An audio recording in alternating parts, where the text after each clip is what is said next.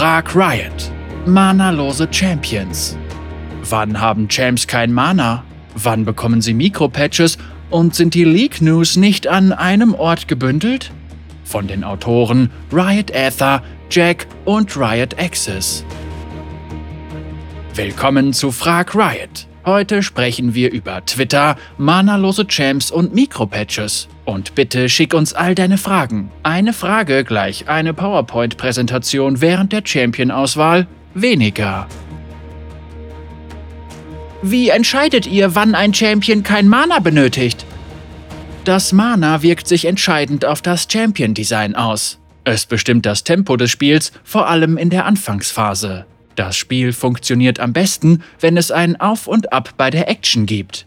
Viele Muster verlieren an Spannung, wenn es keine Pausen von der Action gibt. Gleichzeitig könnten die Spieler viele gut designte Fähigkeiten ununterbrochen wirken, wenn es keine Einschränkungen wie das Mana gäbe. Das gilt vor allem für sehr sichere Muster. Wenn ein Champion permanent dem Druck seiner Gegner entgehen kann oder über ein Fähigkeitenset mit viel Heilpotenzial verfügt, ist das Mana häufig der einzige Grund, aus dem er zur Beschwörerplattform zurückkehren muss. Aus diesem Grund gibt es nur sehr wenig Fernkampf-Champions, die kein Mana benötigen. Gleichzeitig ist das Heilungspotenzial, das die Fähigkeitensets von manalosen Champions aufweisen dürfen, sehr begrenzt. Daher werden wir auch Viegos Regenerationsvermögen abschwächen. Außerdem sollen viele Fähigkeiten beim Wirken hohe Risiken haben, gleichzeitig jedoch auch viel Potenzial bergen. Raketengriff ist beispielsweise ein wichtiger Teil dessen, was Blitzcrank interessant macht, gleichzeitig sollte er jedoch versuchen, immer sein Ziel zu treffen.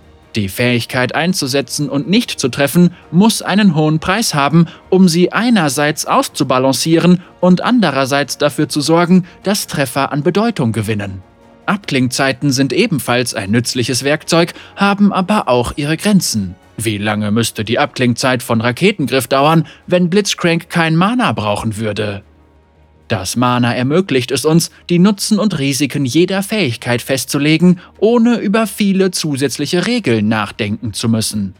Wenn wir einen neuen Champion erstellen, greifen wir automatisch auf das Mana zurück. Wir nehmen den Champions nur dann das Mana weg, wenn es wirklich gute Gründe dafür gibt, warum sie es nicht benutzen sollten. In der Regel ist es sogar besser, selbst jene Muster mit Mana zu versehen, die keinen besonders großen Nutzen daraus ziehen können. Damit meine ich vor allem Nahkampf-Champions, die über keine starken Stichelangriffe verfügen und sich in die Reichweite von Fernkämpfern begeben müssen, um auf der Lane Erfolg zu haben.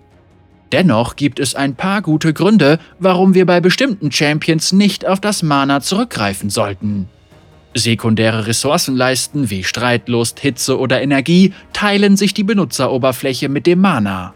Wir können zwar mehrere Leisten darstellen, in der Regel erfüllen diese Sekundärressourcen jedoch denselben Zweck wie das Mana, weshalb wir es vermeiden. Rumbles Hitze hindert ihn beispielsweise daran, seine Fähigkeiten ununterbrochen zu wirken und zwingt ihm entweder eine Pause auf oder lässt ihn überhitzen, was seiner Anfangsphase ein natürliches Tempo verleiht. Außerdem kann es gute Gründe geben, warum einzelne Champions kein Mana benutzen. In Viegos Fall würde das Mana beispielsweise zu einem Problem mit der Klarheit rund um seine Verwandlungen führen. Benutzt er Mana, während er von anderen Champions Besitz ergreift? Und wenn er kein Mana benutzt, was wird dann anstelle der Mana-Leiste angezeigt? Die Spieler können solche Dinge zwar lernen, sie machen jedoch ohnehin komplexe Champions noch komplexer. In anderen Fällen brauchen die Champions kontinuierlichere Muster. Dadurch wird es beispielsweise erst interessant, Yasuo zu spielen. Wir müssen bei solchen Fällen jedoch sehr vorsichtig vorgehen, da wir durch sie darauf achten müssen, den Rest des Fähigkeitensets mit genug Schwächen zu versehen, um für die nötige Balance zu sorgen. Dadurch können sich einzelne Fähigkeiten hin und wieder zu schwach anfühlen, was den Kompromiss jedoch wert ist. Riot Access, leitender Champion Designer. Wie entscheidet ihr, ob ein Champion einen Mini-Patch oder doch lieber einen normalen Patch bekommen soll? In der Regel nehmen wir nur dann Mini-Patches an Champions vor, wenn sich eine Balanceänderung stärker auswirkt als gedacht. Ein Beispiel dafür wäre ein Champion mit einer Siegesrate, die die Grenzen der Balance-Rahmenbedingungen um 1 bis 2 Prozent überschreitet, eine Abschwächung seine Siegesrate jedoch um 5 bis 6 Prozent sinken lässt. Das war zuletzt Ende 2020 der Fall, als eine Abschwächung für Kane seine Siegesrate um 6 Prozent sinken ließ, weshalb wir erneut Hand anlegen mussten. Wenn es sich hingegen nur um leichte Abweichungen handelt, warten wir in der Regel auf den nächsten Patch und sammeln weitere Daten. Im Fall von neuen oder aktualisierten Champions wählen wir eine unterschiedliche Herangehensweise an die Balance und die Mini-Patches, da die Spieler immer noch den Umgang mit ihnen erlernen und uns nicht genug Daten zur Verfügung stehen. In solchen Fällen greifen wir auf eine vorab festgelegte Siegesrate zurück, um zu ermitteln, ob ein Mini-Patch notwendig ist oder nicht. Dazu sehen wir uns die Art von Lernkurve an, von der wir glauben, dass sie der Champion haben wird, und ermitteln damit die Unter- und Obergrenze für die Siegesrate. So gehen wir beispielsweise davon aus, dass herausforderndere Champions wie Aphelios zu Beginn eine niedrigere Siegesrate haben, die im Laufe der Zeit steigt, wohingegen einfachere Champions wie Nico mit einer höheren Siegesrate starten, die dann jedoch kaum noch steigt. Anhand dieser Informationen erstellen wir dann die Unter- und Obergrenze für die Siegesrate an Tag 0, Veröffentlichung, Tag 1 und Tag 7.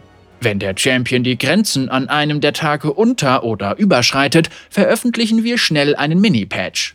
Ein aktuelles Beispiel ist Samira, deren Siegesrate an Tag 0 bei mehr als 50% lag, was in der Regel bedeutet, dass ein Champion zu stark ist, woraufhin wir sie mit Hilfe eines Mini-Patches abschwächten. Und wo wir gerade von Mini-Patches sprechen, können wir auch gleich Fehler erwähnen. Die einfachste Möglichkeit zu ermitteln, ob wir einen Fehler mit einem Mini-Patch beheben sollten oder bis zum nächsten normalen Patch warten können, besteht aus einer Kombination der folgenden Faktoren. Erstens, wie wahrscheinlich ist es, dass der Fehler auftritt? Wenn der Fehler nur in Spielen auftritt, die 100 Minuten und länger dauern, müssen wir ihn voraussichtlich nicht sofort beheben. Zweitens, wie gravierend ist der Fehler? Kann er dazu führen, dass Spieler aus dem Spiel fliegen? Wenn die Antwort Ja lautet, dann sollten wir ihn mit einem Mini-Patch beseitigen. Jack, leitender Spieldesigner, Kluft der Beschwörer-Team. Da die Informationen von Riot auf Dutzende Subreddits, Twitter-Konten und manchmal auch Artikel verteilt sind, kann es schwierig werden, sie im Auge zu behalten. Wie wäre es, wenn ihr beispielsweise den Red-Tracker der Foren als informelle Liste von Riots Kommentaren zurückbringen würdet? Beim Red-Tracker handelt es sich um ein Feed, in dem alle Beiträge angezeigt wurden, die die Rioter in Foren veröffentlichten. Ich schwöre, dass diese Frage nicht von uns selbst stammt. Interessanterweise haben wir jedoch gerade das @loldev Twitter-Konto ins Leben gerufen, auf dem wir Beiträge von Entwicklern veröffentlichen und das im Grunde gleich funktioniert wie der Red Tracker. Wir werden dieses Konto auch benutzen, um Links zu Beiträgen und Artikeln wie Quick Gameplay Thoughts und den Patch-Notizen zu posten. Außerdem werden wir uns bei diesem Feed ganz auf das Wesentliche konzentrieren und uns keinen unwichtigen Dingen widmen. Wir möchten uns schon vorab bei allen Essens-, Sneaker- und Hundefans entschuldigen. Die Tatsache, dass die Informationen der Entwickler auf viele Plattformen verstreut sind, ist eine negative Folge von Riots Herangehensweise, die Entwickler auf möglichst vielen Plattformen zu Wort kommen zu lassen. Das ist zwar nicht ideal, für uns aber auch kein besonders dringliches Problem. Die Gespräche mit den Entwicklern sollen deine League-Erfahrung besser machen, jedoch keine Voraussetzung sein, um das Spiel spielen zu können. Die finalen Änderungen am Gameplay sind beispielsweise immer in den Patch-Notizen enthalten, die Informationen über die Dinge, die auf der PBE getestet werden, müssen aber nicht allen Spielern zur Verfügung stehen, da es nicht alle von ihnen ins Spiel schaffen. Daher haben wir auch kein Problem damit, wenn die Diskussionen über diese Features exklusiv in den sozialen Medien geführt werden. Ich muss auch zugeben, dass es schön ist, diese Frage zu sehen, da sie bedeutet, dass die Spieler die Entwicklerbeiträge interessant finden und sie ihnen nicht egal sind. Solange es also den Wunsch gibt, mehr von den Entwicklern selbst zu erfahren, werden wir dem auch nachkommen. Riot Aether, Leiter der Kommunikationsabteilung von League of Legends. Riot Access, leitender Champion Designer Brian Salvatore.